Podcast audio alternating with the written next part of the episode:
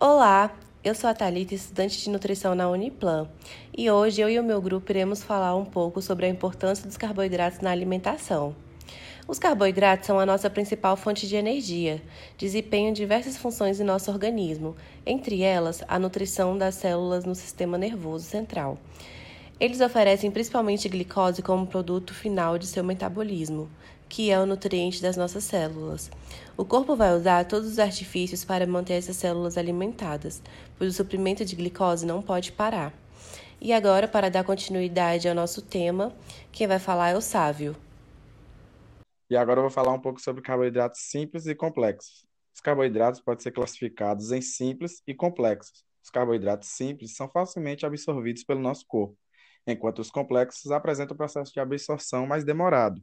De acordo com a Sociedade Brasileira de Diabetes, os carboidratos simples são formados por açúcares simples ou por um par deles, enquanto os complexos são formados por cadeias mais complexas de açúcares.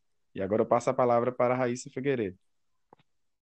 De acordo com a quantidade de átomos de carbono em suas moléculas, os carboidratos podem ser divididos em monossacarídeos, que apresentam de 3 a 7 carbonos em sua estrutura, disacarídeos, que é o resultado da ligação entre dois monossacarídeos, ou polissacarídeos, que são moléculas formadas através da união de vários monossacarídeos.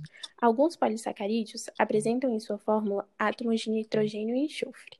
Agora eu passo a palavra para o Gabriel.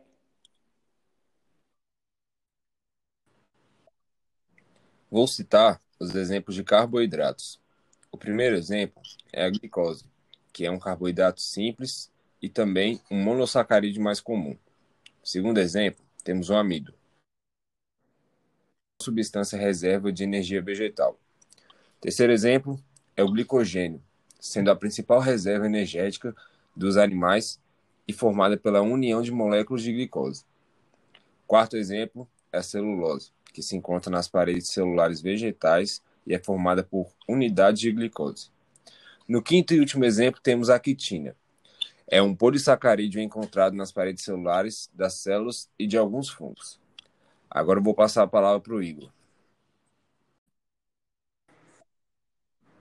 Muitos acham que o carboidrato engorda, porém o que engorda não é o carboidrato, e sim a quantidade consumida. Como podemos perceber, nos países do Ocidente, o consumo de pão, bolo, doce, biscoito e macarrão é realmente bastante alto. Com isso, aumenta a ingestão de calorias, que se não foram gastos ao longo do dia, se acumularam em forma de gordura. É possível consumir carboidrato através de suplementos com a indicação adequada de um profissional da área. É importante que exista o consumo de carboidrato em todas as refeições do dia. Esse foi o grupo 1. Espero que tenham gostado e até a próxima.